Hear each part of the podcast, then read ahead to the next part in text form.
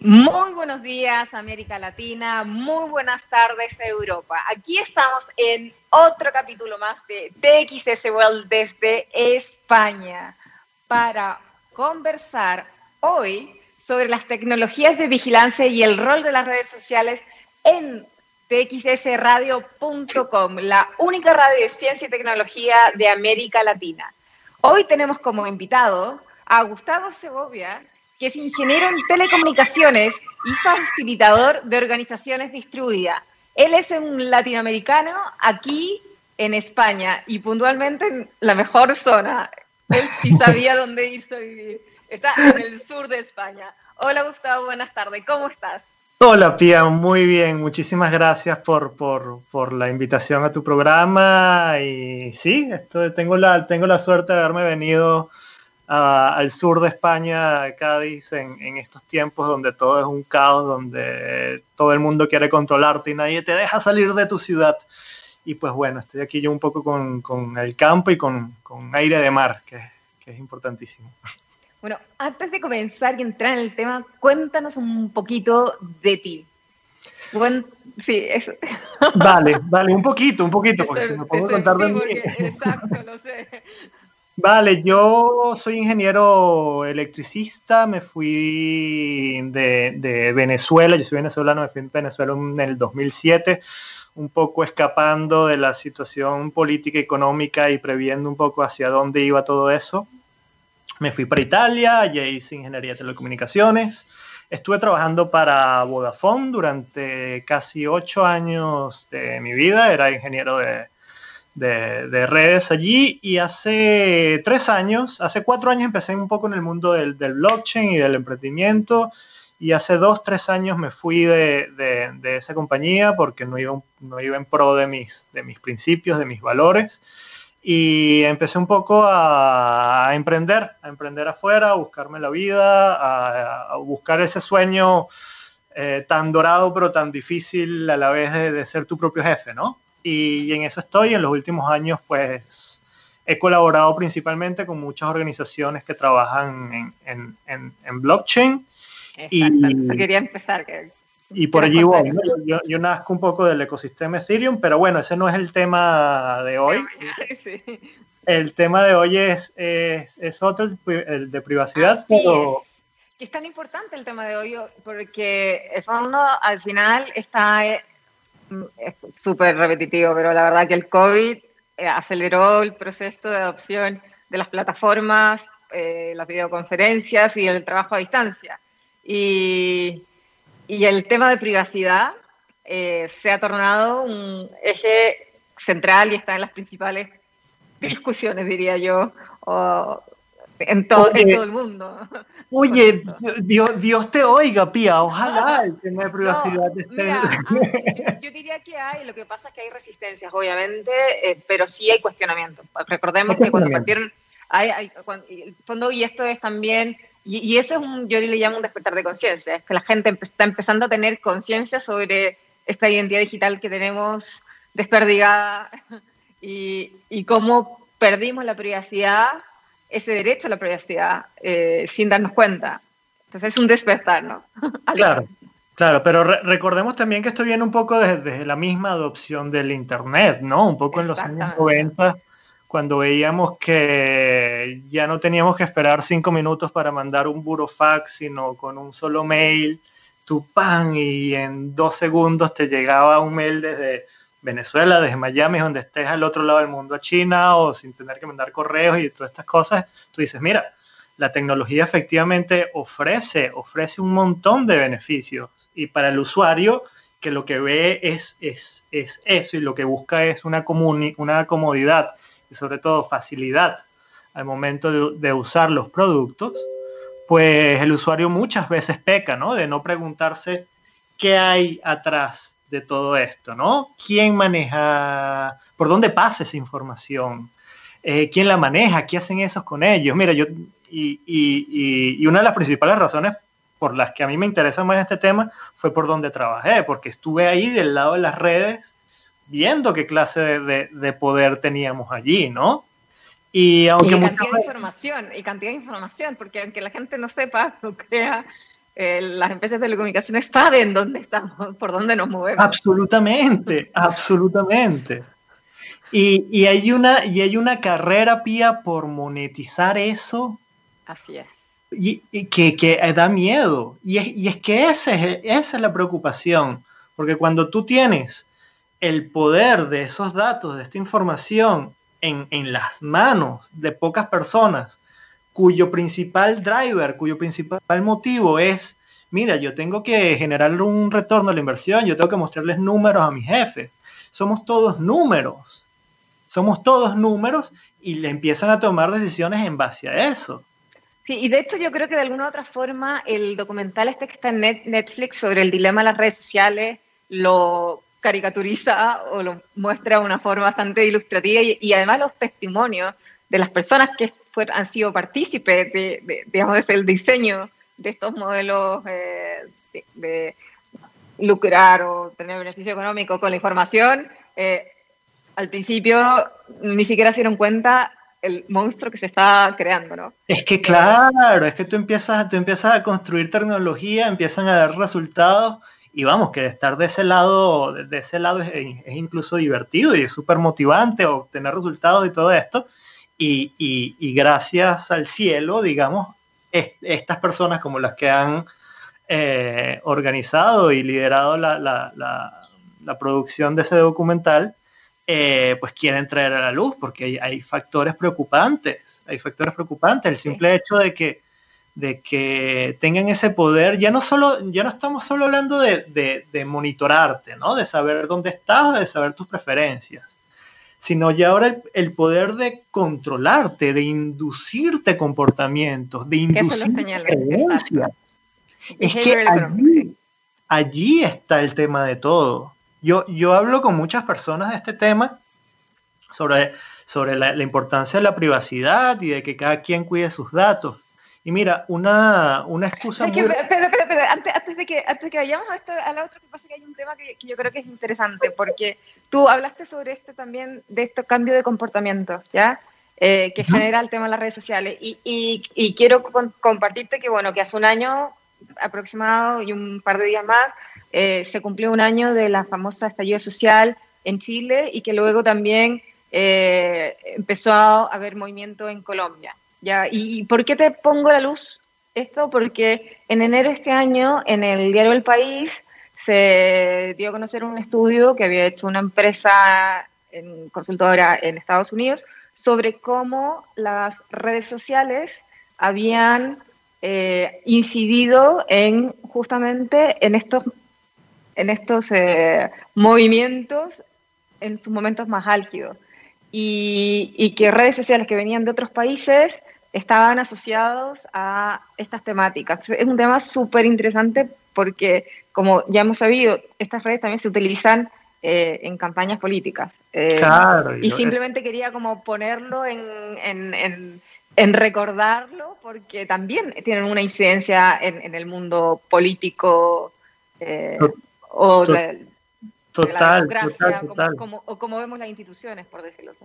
Sí, los, los, primeros experimentos se vieron la década pasada con la primavera, la primavera egipcia, fue que le llamaban la primavera árabe, creo, que hubo, hubo revueltas muy significativas ah, en, Egipto y en Libia.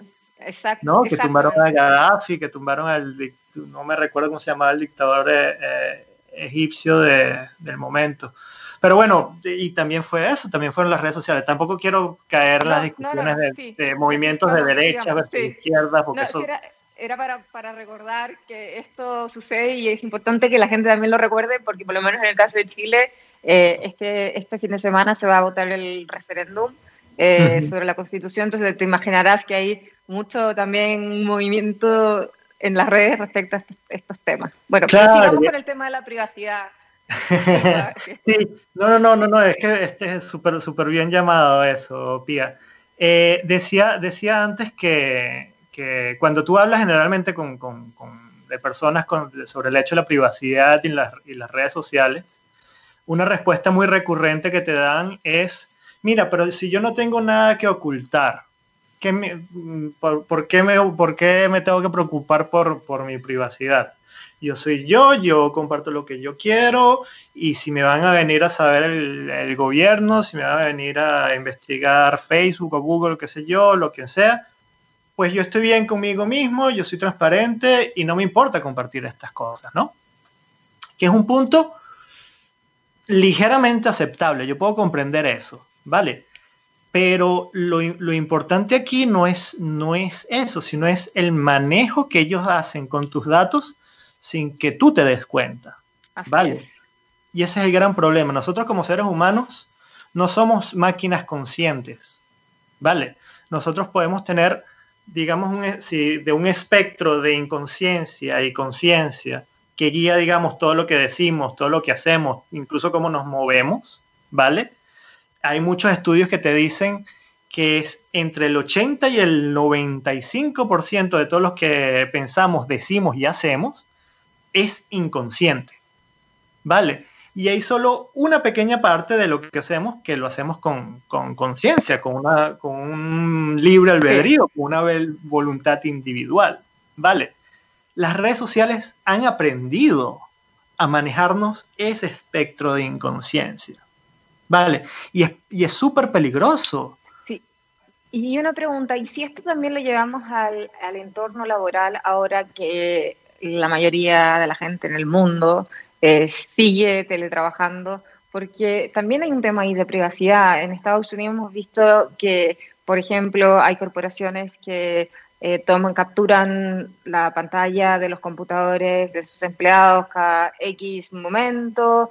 Probablemente esas imágenes están siendo analizadas por inteligencia artificial para ver qué tipo de, digamos, digamos de, contenido están, están manejando. ¿Cómo ves eso y en esa, en esa área y cómo, si bien es cierto, estamos hablando también de, de, la tecnología, cómo nos afecta la privacidad también, cómo nos puede ayudar, en el fondo, como el, el bright side. Mira, yo, yo, te puedo, yo te puedo comprender que este tipo de, de prácticas eh, busquen, busquen aumentar la, la productividad y la, y la, eficiencia dentro de, una, dentro de una compañía, ¿vale? al final eh, una compañía con sus empleados lo que hacen es comprar el tiempo de las personas. Eso tenemos que aceptarlos, ¿vale? Y, y, como tal, ellos son tus jefes. Y como tal, tú le estás otorgando a la compañía, ¿vale? El poder, de alguna manera, de, eh, de incluso monitorearte o de, o, de, o de saber qué clase de actividad te estás haciendo. Porque si dentro de tu trabajo te dedicas a otras cosas que no son tus actividades, pues es un motivo de falta y de llamada a la atención, ¿vale? Lo importante en estos casos es que haya claridad, para mí, que haya claridad entre lo que la compañía y los sistemas de tecnología de información de la compañía son capaces de hacer, lo que pueden hacer y lo que los empleados saben que le pueden hacer o no. Si a ti te hacen eh, eh, vigilancia de lo que tú haces tu trabajo sin haber nunca firmado o leído una cláusula, términos de condiciones que le permite a la compañía hacer eso, entonces hay una falta grave. Hay una falta grave de abuso laboral y que debe ser cuidado por los sindicatos de las empresas. Porque los humanos no, no cuidan esas cosas. Exacto. ¿Y tú sabes qué tipo de tecnologías, por ejemplo, o mecanismos para este tipo de control se están utilizando hoy día? ¿Cuáles son las que te hacen sentido, que, que, alcanzan a tener también estos recuerdos de privacidad y que pueden ser interesantes de, implementar? ¿Cómo crees que debiera ser entonces un diseño que, que haga este equilibrio, que digamos? Mira, el, yo creo que el equilibrio, y de nuevo hablando, hablando de, la vigilancia dentro de las compañías, debe estar no tanto en la tecnología en sí, que hablamos de tecnología de distintos tipos de sensores, como la misma cámara o sensores que puedas tener en un móvil, eh, pero hacen también uso del Big Data y del, Machine Learning para individuar comportamientos y saltar alarmitas y, y reaccionar en consecuencia, ¿no? Pero el equilibrio debe estar en la parte, en la parte ético-legal, ética legal, ¿vale? En ser transparente con los empleados, en, mira, nosotros estamos haciendo este tipo de, de monitoring, este tipo de control, firma aquí y que tú sepas, que tú seas consciente de que nosotros estamos haciendo esto. Muchas compañías y muchos directores eh, caen en la creencia de que no, pero si le decimos esto a los empleados, entonces ellos van a idear una trampa para, para, para saltarse de eso y que no trabajen. Mira, no, ya va, ya va. Si tú vas a desconfiar de, de, tus, de tus trabajadores, pues algo has hecho mal porque tú fuiste el que, lo, el, que el que los contrataste, ¿no? Yo creo que la confianza, cuerpo directivo y trabajadores debe ser esencial, sobre todo en estos nuevos tiempos que estamos corriendo, ¿vale? Tiene que haber eso. Y la confianza se gana en base eh, de, unos, de unos acuerdos y unos tratados transparentes, abiertos y consensuados, ¿no? Por, por las dos partes. Claro, buenísimo. Oye, y, cuando te invité, tú me hablaste de esto que al final las tecnologías nos van a permitir a permitir a trabajar, el fondo, a ser remunerados por microtrabajo. Porque es bien interesante porque si pensamos esto, que como tú señalas, que hoy el modelo es, te compran tu tiempo, ya. Eh, si es que, si es que lo se rediseña y esto es en base a tareas, eh, bueno, ahí ya no requieres ese tipo de supervigilancia sino más bien simplemente el, el hay achievement. Ya. Correcto, correcto. Vale, aquí ya estamos entrando en, otros temas, eh, sobre todo de ciencias organizacionales. okay. y, y, aquí hablamos lo que son de, vamos a cuestionar un poquito por qué las mismas empresas existen en sí mismas, ¿no? Eh, ¿cuál, es esa, ¿cuál es esa necesidad de esa estructura jerárquica, incluso pseudo-militar que tienen hasta el día de hoy para, para, para tomar sus decisiones? Y al final es, es, es, en base a la eficiencia, en base a, a reducir los costes de transacciones. A ti, a ti como un directivo te sale mucho más barato contratar el tiempo de una persona y tener flexibilidad, digamos, en, en poder pedirle de distintos tipos de, tareas y que cambie prioridades de un lado hacia el otro, porque tú simplemente pagaste por, por estas personas, que hacer un contrato con esta persona cada vez que le vas a cambiar las luces o cada vez que le vas a asignar una tarea distinta, ¿vale? Em, ya existe al día de hoy tecnología que busca afrontar, afrontar, afrontar este, este problema, ¿vale? Que, bus, eh, que propones precisamente eh, reducir este coste de, contratación, sobre todo llevando eh, temas de reputación, que tengas una serie de personas reputadas, digamos, que el sistema te pueda reconocer eh, qué clase de actividades o qué clase de, skills o habilidades ellos pueden tener para llevar a cabo determinada tarea, ¿ok?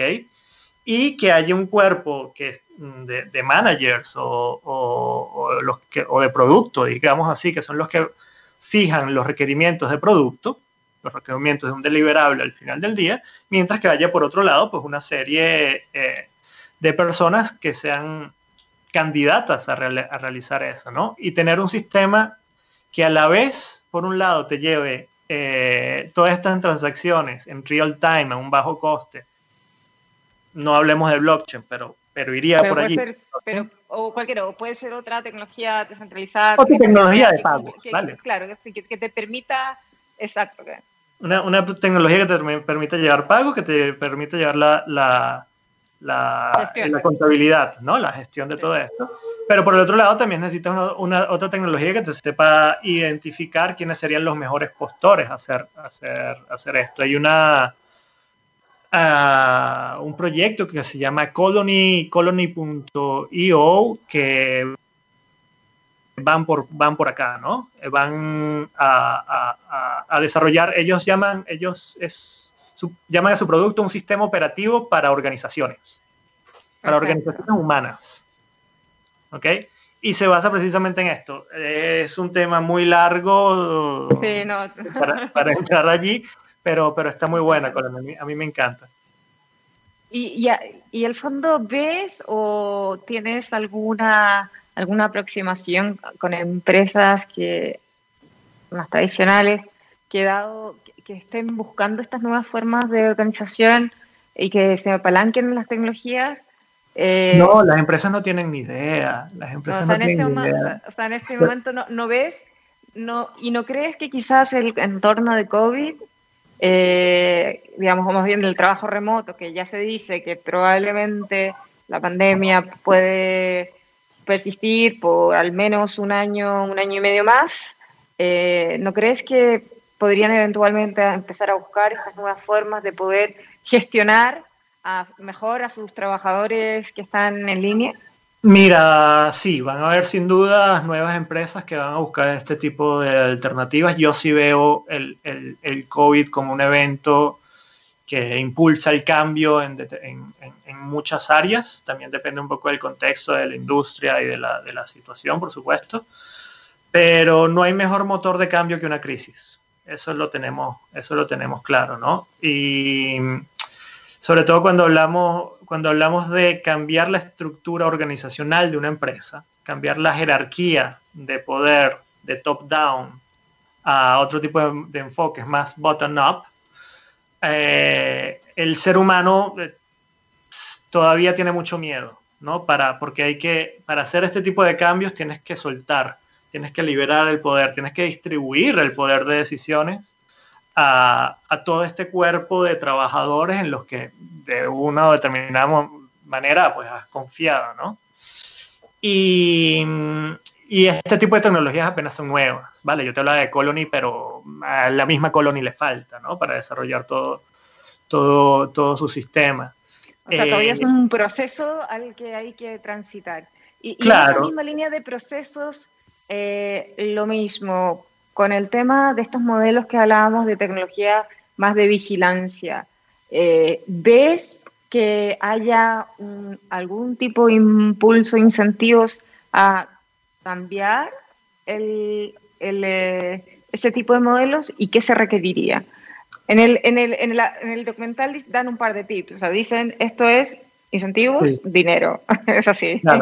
Incentivos financieros, o sea, por eso te lo pregunto tan, tan directamente. Sí, sí, sí, no, genial, genial esta pregunta. Ahí, ahí, ahí quería llegar, eh, sobre todo ya para finalizar, que dentro de poco vamos a tener que, que ir cerrando, me imagino. Y, y, mira, sí, hay un montón de propuestas. Hay muchas, hay muchas alternativas a Facebook, hay muchas alternativas a WhatsApp. Mastodon es una, es una red social en la que las cuales las personas pues, pueden montar sus propios servidores o seleccionar a qué clase de servidores conectarse y, ver en qué, en, dónde confiar.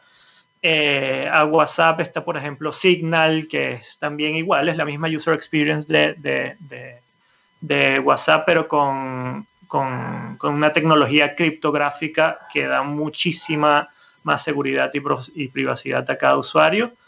Eh, pero el tema de los incentivos todavía, todavía no están los incentivos puestos sobre la mesa para que la gente se cambie, porque todavía no crece al, nivel de, escala. a, escala de red lo que necesitamos para que la gente migre de WhatsApp a Signal, ¿no? Y en el tema de los incentivos, pues ya hay gente trabajando en esto, hay una iniciativa que, eh, digamos, va paralelo con, con Ethereum, que la, Ethereum Foundation empezó a financiar hace cuatro años y recién ahora empezamos a ver su producto beta, que se llama Swarm, ¿vale? Que es una tecnología de, almacenamiento, de storage distribuido, ¿ok? Eh, ah, donde, toda la información está repartida en la red, en distintos chunks de información. Hablé, ¿Sabes que hablé de eso en diciembre del año pasado cuando me, entrevistaron, eh, Jaime Coloma, un colega, me entrevistó, sí, cuando lo anunciaron. y, eso es muy interesante. Exacto, y ellos recién están empezando a, tener esta plataforma, entonces ya, ya están creando un sistema de incentivos para que los datos migren desde esos, esos servidores eh, centralizados que tenemos en, Silicon Valley y en esos lados a eh, un, storage más, incluso más democrático y distribuido, incluso retribuir a las personas por, por, la capacidad que ellos otorgan a la red, ¿no? Súper este interesante, Gustavo y, con una, y, además con una privacidad eh, genial, porque todo esto estaría protegido por las llaves privadas de las personas. Las personas pueden decir qué quieren que se vea y quién no, o, o quiénes puedes ver, ver esto y quién no. El consentimiento, lo que hemos hablado en este programa. El consentimiento, exactamente. Eh, una buena alternativa a, Chrome y a Google eh, y a estos buscadores al día de hoy es, es Brave, ¿vale? El buscador Brave, que si bien todavía no están tanto con el tema de privacidad, pues al menos, mira, te reconocen. Te reconocen el hecho de que, de que, de que estamos usándote, de que estamos usando tu atención, ¿vale? Para que otras personas nos paguen. Pero bueno, visto que estamos usando tu atención en, en, en esta página web que ves a través de nuestra plataforma, pues nosotros te vamos a retribuir y te dan tus token, tus, tus token bats. E incluso hay muchas personas que están, que están ganando sus 20, 30 dólares al mes por navegar. interesante. Oye, ya, Gustavo, se nos acabó el tiempo y tenemos que despedirnos. Ah. Sí, así que esperemos que ya haya una oportunidad para seguir conversando estos temas que, bueno, la gente sabe, son mis favoritos. y no me reten, no me reten de la, de la radio. Bueno, en fin, eh, quiero agradecerte que nos hayas acompañado hoy, de tener esta conversación, de poder entender un poquito más qué pasa con las redes sociales y además de estas nuevas, eh, digamos, estas plataformas que son mucho más seguras y privadas. Eh, y a toda nuestra radio audiencia digital, agradecerles también que nos haya acompañado y nos vemos próximamente en TXS World desde España por www.txsradio.com.